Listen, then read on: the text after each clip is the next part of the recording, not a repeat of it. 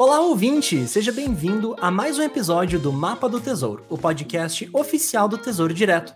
Eu sou Gabriel Falck e comigo está a Lívia Oliveira, que é auditora do Tesouro Nacional. Tudo bem, Lívia? Oi, Gabriel. Obrigado pelo convite. É um prazer estar de volta com vocês aqui no Mapa do Tesouro para a gente conversar mais um pouquinho sobre investimentos no Tesouro Direto. Hoje nós vamos falar sobre tributos e taxas que podem ser cobradas no Tesouro Direto. Esse é um tema sempre presente com o nosso público e é bastante interessante falar um pouquinho sobre isso aqui no Mapa do Tesouro, já que existem diferentes casos e aplicações para cada título título, valor ou realidade. Continua com a gente que hoje o assunto é muito importante para todos os investidores do Tesouro Direto.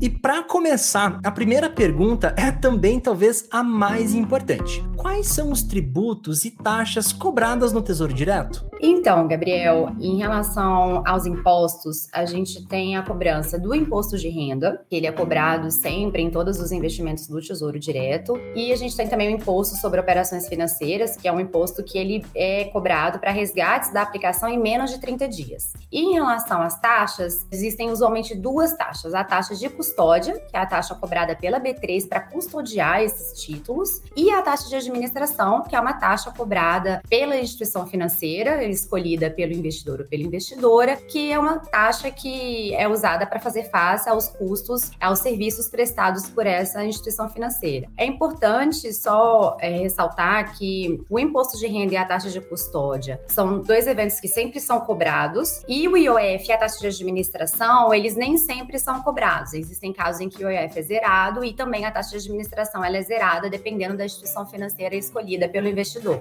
E Lívia, sobre o imposto de renda, renda, existe alguma regra para quando que os investimentos no Tesouro Direto devem ser declarados?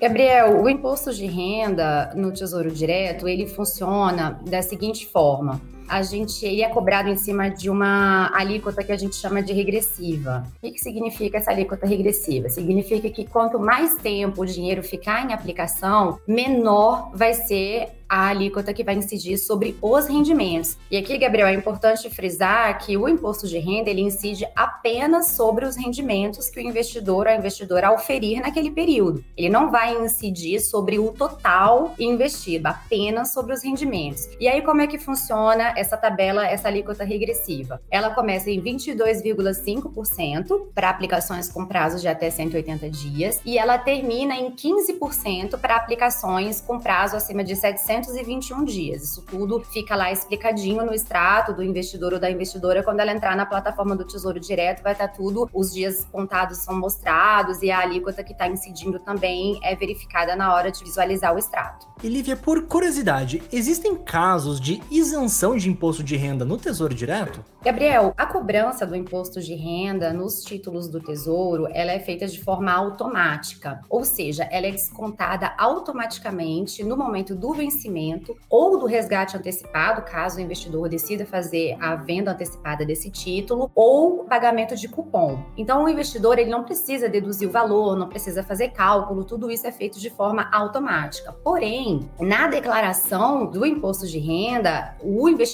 precisa lançar os investimentos como qualquer outro investimento, ele precisa lançar os investimentos dele no Tesouro Direto na declaração de ajuste anual do imposto de renda. E aí, para isso, ele precisa de um informe, um informe de rendimentos, que é fornecido pela instituição financeira. Então, o investidor ou a investidora precisa entrar em contato com a instituição financeira, que vai repassar a ele esses informes dos rendimentos do Tesouro Direto, ele vai lançar isso na declaração anual de imposto de renda dele. E Lívia, eu queria conversar agora um pouquinho sobre taxa de custódia.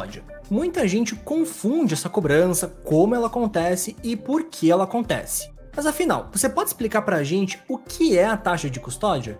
Gabriel, a taxa de custódia ela é uma taxa cobrada pela B3 referente aos serviços de guarda, de custódia dos títulos e também referente às informações e movimentações dos saldos. Essa taxa ela é provisionada diariamente a partir da liquidação da compra. E o que, que isso significa? Que ela é cobrada proporcionalmente ao período em que o título tiver sido mantido em carteira. E é importante a gente ressaltar que a taxa de custódia ela incide sobre o valor dos títulos em carteira, ela incide sobre o saldo aplicado e não apenas apenas sobre os investimentos, diferente da incidência dos impostos que a gente comentou um pouco mais cedo. E aí, como é que funciona a cobrança da taxa? Essa cobrança, ela é deduzida da conta que o investidor tem na instituição financeira. Então, a instituição financeira vai lá semestralmente e recolhe o valor da taxa da conta do investidor ou da investidora. E quando que isso acontece? Pode acontecer semestralmente, em janeiro ou julho. Então, enquanto o investidor tiver é, em posição, ele tem essa cobrança em janeiro ou em julho. Ou se acontecer um resgate antecipado ou o vencimento do título chegar. Também nesses dois eventos, a taxa de custódia é recolhida pela B3.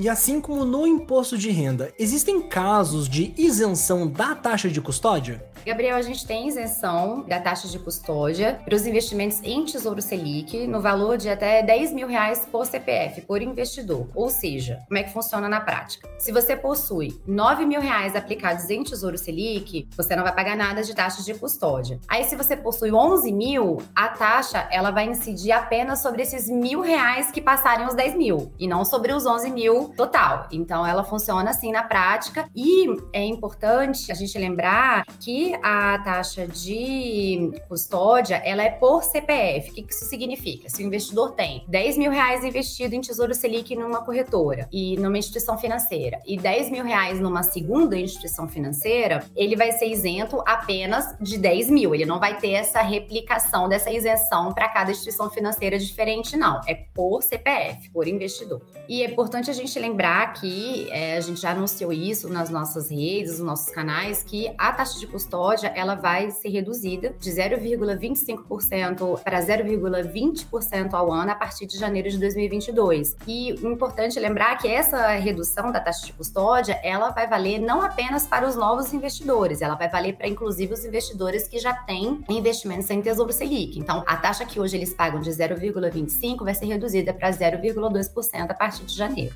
E Lívia, além do imposto de renda e da taxa de custódia, quais outras taxas ou impostos podem aparecer quando você faz o resgate ou chega o vencimento de um título? Gabriel, a gente tem, eu comentei no início do nosso episódio, que a gente tem o IOF, o Imposto sobre Operações Financeiras. Ele é um imposto que incide sobre as operações de renda fixa em geral, não é apenas o título do Tesouro que tem a incidência desse imposto. E como é que funciona o IOF no caso dos títulos do Tesouro Direto? Ele também segue uma alíquota regressiva, na mesma dinâmica do imposto de renda, só que ele é zerado depois de 30 dias. Então, se o investidor mantém o título por mais de 30 dias, ele não vai pagar o IOF. O IOF dele é zero. E aí, lembrando que quando o IOF incidir, vamos supor que o investidor precise resgatar o dinheiro dele antes dos 30 dias. Como é que vai funcionar? Ele vai efetuar o resgate e, em cima dos rendimentos dele, ele vai ter descontado o IOF, referente a essa tabela de alíquota regressiva que os investidores podem encontrar no nosso site. E depois que o IOF é reduzido, é que incide o IR no saldo remanescente do rendimento. Uma outra cobrança que ela é efetuada, em alguns casos não em todos, é a taxa de administração. Essa taxa é uma taxa cobrada pela instituição financeira e ela é livremente acordada entre a instituição financeira e o investidor. Atualmente, Gabriel, a maioria das instituições financeiras não tem cobrado, tem oferecido taxa zero para as aplicações de títulos públicos, já que essa cobrança é opcional. O Tesouro Direto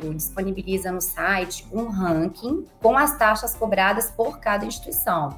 E aí o investidor, a investidora pode usar essas informações para verificar junto à sua instituição financeira o que, que está sendo cobrado, se essa taxa de administração está sendo cobrada ou não. É importante ressaltar que é muito interessante buscar instituições financeiras que têm a taxa de administração zerada, porque o seu rendimento líquido ele aumenta, naturalmente fica o rendimento fica maior, né? Olha, Lívia, com esse papo muito esclarecedor e muito necessário, a gente encerra o mapa do tesouro por aqui. Lívia, muito obrigado pela participação e por esclarecer sobre taxas e impostos, um tema que pode ser um pouco confuso, principalmente para quem está começando agora no Tesouro Direto. Gabriel, eu que agradeço pelo convite e nos vemos em breve, espero, para o novo episódio. Por hoje é só, galera. Curtiu o papo de hoje? Então não se esqueçam de seguir o Mapa do Tesouro no Spotify ou onde quer que vocês estejam nos escutando agora. Além disso, não se esqueça de nos seguir nas redes sociais e interagir com os nossos posts para mandar dúvidas, comentários e o que você quiser. A sua pergunta pode inclusive virar tema de um próximo episódio. Obrigado por estar conosco até aqui e nos vemos na próxima.